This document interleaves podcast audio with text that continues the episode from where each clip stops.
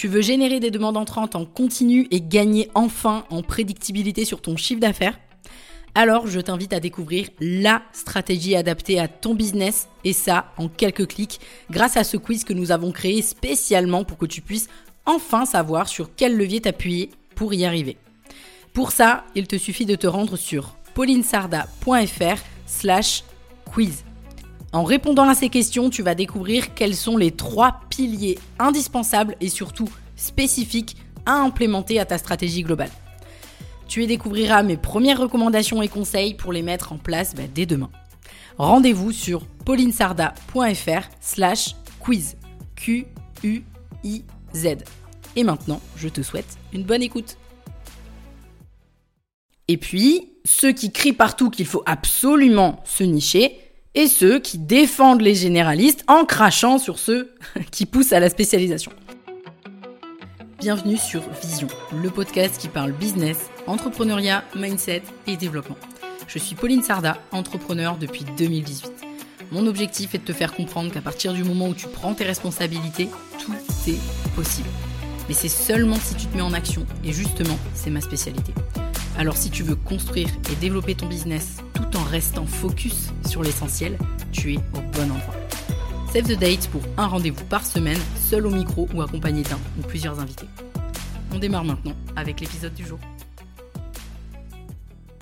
Pourquoi j'ai choisi de parler de la niche aujourd'hui? Je vais faire très simple. 1. Même si le sujet a déjà été vu et revu en long et en large, je voulais bah, vous donner mon avis sur la question. Ensuite, deux, je voulais aussi bah, vous parler de mon expérience parce que bah, j'ai démarré mon activité d'indépendante nichée sur LinkedIn et j'ai aujourd'hui du recul sur cette stratégie. Et enfin, troisième et dernier point, je voulais aussi et surtout vous parler des trucs à ne surtout pas faire selon moi euh, si vous faites le choix de cette stratégie. Parce que des conneries, j'en vois plein. Et ça me fait vraiment mal au cœur pour les entrepreneurs qui l'utilisent pas de la bonne façon. Et puis bon, bien sûr, évidemment, je vais vous donner euh, mon avis euh, sur la question, à savoir ben, pour ou contre, qu'est-ce qui est le mieux? Donc, on peut dire que j'ai en quelque sorte la décliné euh, le plan de l'épisode. Je vais démarrer tout de suite par le cœur du sujet, à commencer déjà par un petit rappel sur ce qu'est la stratégie de niche. Donc la stratégie de niche, c'est le fait de se focaliser, de se nicher ou se spécialiser sur une clientèle spécifique, un domaine spécifique ou encore un marché. L'objectif en général, bah, c'est de se différencier de la concurrence en sortant du lot. Donc quelques exemples comme ça euh, qui vont te parler. Donc pour les freelances, community manager spécialisés sur Instagram, graphiste spécialisé sur Canva ou encore rédacteur web SEO dans l'IT. Et pour les entreprises un petit peu plus traditionnelles, je vais te donner quelques autres exemples. Donc Biocop sur le marché agroalimentaire, assez connu, Quicksilver spécialisé pour une clientèle qui fait des sports de glisse ou encore euh, Welcome to the Jungle qui sont initialement spécialisés euh, dans le recrutement IT. Je dis initialement parce qu'on y reviendra un petit peu plus tard dans l'épisode. Le X, c'est que bah, cette stratégie, elle est très souvent décriée parce qu'elle obligerait, soi-disant, tous les entrepreneurs et toutes les entreprises à automatiquement se spécialiser. Sauf que, bah, comme pour beaucoup de choses, il faut lire entre les lignes. Et il y a souvent deux teams, voire même quatre. Donc il y a ceux qui se spécialisent, ceux qui restent généralistes, et puis ceux qui crient partout qu'il faut absolument se nicher, et ceux qui défendent les généralistes en crachant sur ceux qui poussent à la spécialisation. À mon sens, le débat, euh, c'est pas le bon, parce que tout le monde a raison, parce qu'en soi, oui, tout peut fonctionner. Il y a des exemples et des contre-exemples dans les deux stratégies. Mais par contre, euh, ça n'empêche pas, selon moi, qu'il vous faut, qu'il te faut, avoir un positionnement différenciant, et ça passe par euh, forcément soit la niche, soit autre chose, justement. Le positionnement comme la niche, il a pour objectif de se démarquer de la concurrence. Donc là, euh, entre guillemets, si on rentre dans la définition du positionnement, même si je vais pas rentrer dedans. Mais la différence, c'est que tu vas justement pas forcément te placer sur une niche pour te positionner. Par exemple, Ikea, il se différencie par le style suédois très marqué et les prix abordables sur le marché de l'ameublement, en tout cas maintenant, hein, pas au moment où, ils sont arrivés sur le marché. Et puis à côté, tu as euh, Roche-Beaubois, qui eux sont positionnés sur de l'ultra premium, tant au niveau prix qu'au niveau de la qualité. Et on voit ici bah, que ce sont bien deux entreprises dans l'ameublement qui se différencient sans être ultra nichées. Même si on, peut quand même dire que la communication de Roche-Beaubois est, quand même très portée sur les canapés, par exemple.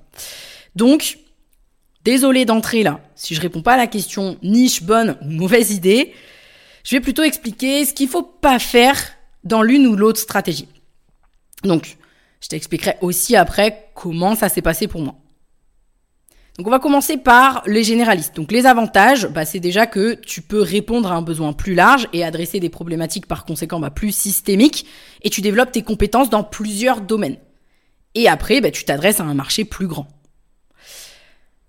Le principal inconvénient, c'est que tu es probablement, ou en tout cas logiquement, moins visible parce que euh, tu fais plein de choses et les prospects, ils savent pas toujours pourquoi faire appel à toi. Euh, pas toujours simple d'identifier ce à quoi tu réponds vraiment finalement. Et ça, c'est le cas particulièrement si t'as pas de stratégie marketing et ta communication est beaucoup trop large justement. Maintenant, ce qu'il faut pas faire à mon sens, c'est être généraliste sans avoir travaillé sur un positionnement différenciant justement. Là, c'est complètement normal hein, de patauger et de tourner en rond pendant des mois euh, sans faire réellement décoller le business. Tout du moins quand tu es sur un marché déjà bien occupé. Et souvent, ça va te perdre avec trop d'offres différentes, voire pas d'offres du tout. C'est-à-dire que tu proposes tout et rien à la fois. Je vais maintenant euh, passer aux spécialistes. Donc les avantages, c'est que le marché est plus petit, donc plus facile de sortir du lot.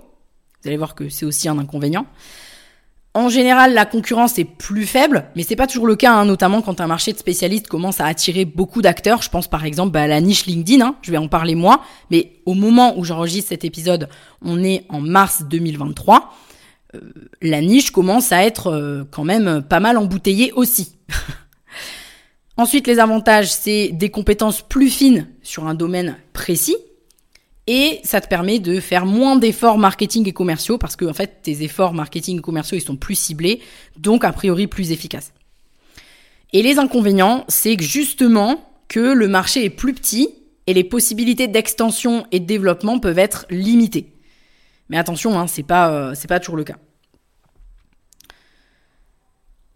Ce qu'il faut surtout pas faire, pour le coup, c'est penser déjà que se nicher, c'est se couper d'autres opportunités, alors qu'au contraire, hein, ça met plutôt, euh, euh, ça, te met plutôt en lumière.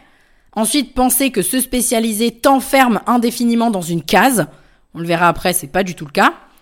Euh, la palme est quand même décernée au fait de se spécialiser pour se spécialiser sans prendre en considération le marché.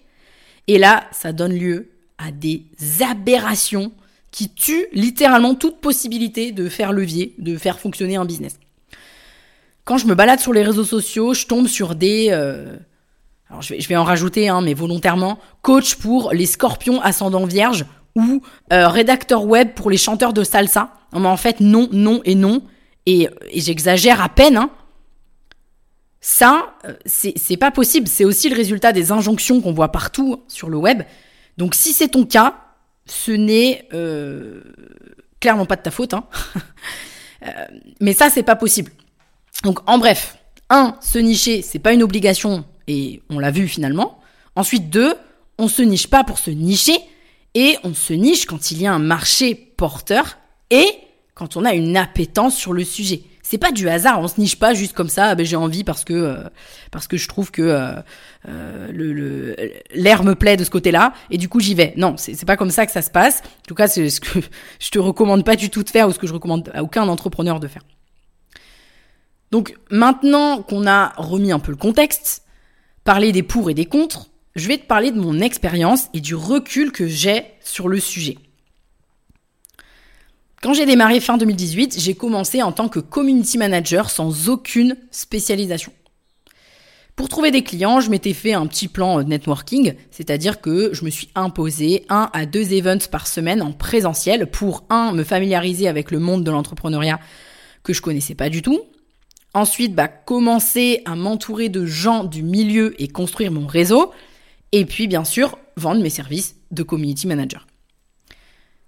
À ce moment-là, j'ai fait les deux grandes erreurs les plus répandues quand on démarre un business, à savoir ne pas avoir d'offres et ne pas avoir euh, de positionnement différenciant. Sauf qu'au bout de trois mois de désert total, je me suis dit quand même, a priori, il y avait un souci. Et je me suis rendue à l'un de ces fameux events en présentiel comme je faisais régulièrement. J'ai fait ça à peu près pendant 3-4 mois. Et j'ai entendu parler de la spécialisation.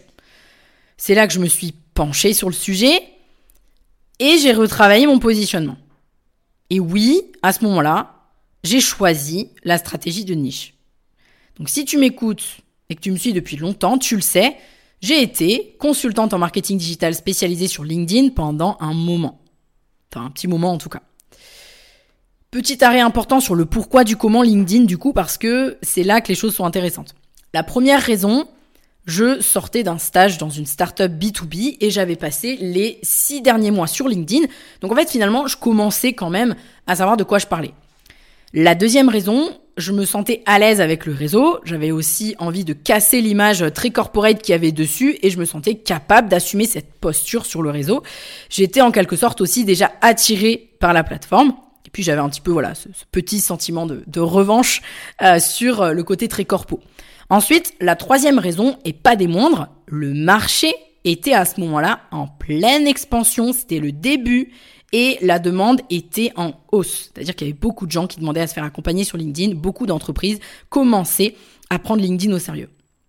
Et la quatrième et dernière raison, je publiais déjà depuis plusieurs mois sur le réseau et puis ça fonctionnait en fait plutôt bien.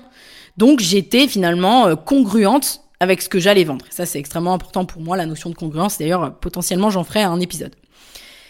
Et là, ça a été magique. Hein euh, j'évite en général de, trop utiliser euh, ce mot, mais pour le coup, ça a été assez flagrant. Puisque seulement deux semaines environ après avoir retravaillé sur mon positionnement, après avoir décidé de me nicher et d'avoir travaillé sur une première offre, je me suis rendu de nouveau à ces fameux événements pro en présentiel. Et là, les gens m'écoutaient, les gens m'ont rappelé, et j'avais plein de questions aussi en live. Donc seulement quelques mois plus tard, je vivais, ça y est, déjà confortablement de mon activité d'indépendante. Et ça, clairement, je le dis, je l'assume parce que de toute manière c'est la vérité, c'est grâce à la stratégie de niche. Et là, au moment où j'enregistre cet épisode, je le répète, on est en 2023 et j'ai élargi mon positionnement depuis. Et aujourd'hui, on peut clairement dire que je suis davantage généraliste que spécialiste. Mais comme je l'ai dit ici, généraliste ne veut pas dire non positionné. Donc oui, tu peux te nicher et demain, quand ce sera le moment, élargir ton champ d'intervention. Donc non, non, non et non. La niche ne t'enferme pas à vie. Tu peux en sortir. J'en suis la preuve, hein, tout simplement. Maintenant, c'est pas parce que ça a marché pour moi que c'est automatiquement ce qu'il faut que tu fasses. Hein. Encore une fois, il faut étudier euh, tous les éléments, tout ton environnement, ton marché, et voir aussi euh, quelles sont tes appétences à toi. Donc, si tu veux mon avis, ce qu'il faut retenir. Oui, la niche est une stratégie qui fonctionne, mais il faut pas l'utiliser n'importe comment. Oui, tu peux être généraliste et avoir un business qui décolle et qui tourne bien, mais il faut pas oublier de faire un travail sur ton positionnement. Et ça, par contre, clairement, c'est indispensable. Ensuite, que tu choisisses l'une ou l'autre des stratégies, il faut le faire avec une vraie réflexion et se tenir à ton choix. Parce que le business, à un moment donné, c'est aussi une question de choix. Sinon, tu vas t'éparpiller et jamais avancer ou alors euh, hyper doucement. L'objectif, c'est pas forcément d'aller vite, hein, mais t'as compris ce que je veux dire. Donc évidemment, je parle de s'y tenir quand tu as des indicateurs qui te montrent que bah, ça avance. Hein. Euh, si ça avance pas d'un poil, à un moment donné, il y a un souci, un peu comme moi quand j'ai démarré. Si au bout de quatre mois ça marchait pas, bah j'ai pas continué. J'ai fait des changements en fait pour voir ce que ça allait donner. Donc là, c'est exactement la même chose. Mais si tu fais un choix, maintiens-le pendant quand même, euh, j'allais dire plusieurs semaines, mais voire même plusieurs mois, hein, euh, dans tes actions marketing et commerciales, pour voir ce que ça donne. Parce que si tu changes toutes les cinq minutes, ça va pas le faire. Et enfin, positionne-toi avant tout sur un domaine que tu aimes, dans lequel tu as des facilités et sur lequel, encore une fois, il y a un marché. C'est le marché hein, qui décide. Hein. Et ça fait partie, selon moi, des trois choses qui permettent un petit cocktail explosif sympa. J'espère en tout cas que cet épisode t'a permis de mieux comprendre les enjeux derrière ces deux stratégies, donc la fameuse stratégie de niche et la stratégie plutôt généraliste, et que tu n'oublieras pas le positionnement et le marché, et aussi que mon retour d'expérience t'aura éclairé peut-être sur euh, bah, les possibilités plus tard. Tu vois, moi je me suis nichée au départ, euh, clairement ça m'a énormément aidé, ça a été une stratégie euh, vraiment un grand grand win, et j'ai pu m'élargir ensuite. Donc, en fait, tout est possible. Si jamais tu veux aller plus loin, tu peux accéder aux 10 commandements pour réussir dans l'entrepreneuriat que je te mets en description de l'épisode. Je te laisse ici. On se retrouve la semaine prochaine pour euh, bah, l'épisode suivant. Bye bye. Merci à toi d'avoir suivi cet épisode. Si tu l'as apprécié, je t'invite à me laisser un avis 5 étoiles sur la plateforme d'écoute sur laquelle tu te trouves, ou mieux encore, à le partager à quelqu'un de ton entourage qui aurait selon toi besoin de l'écouter.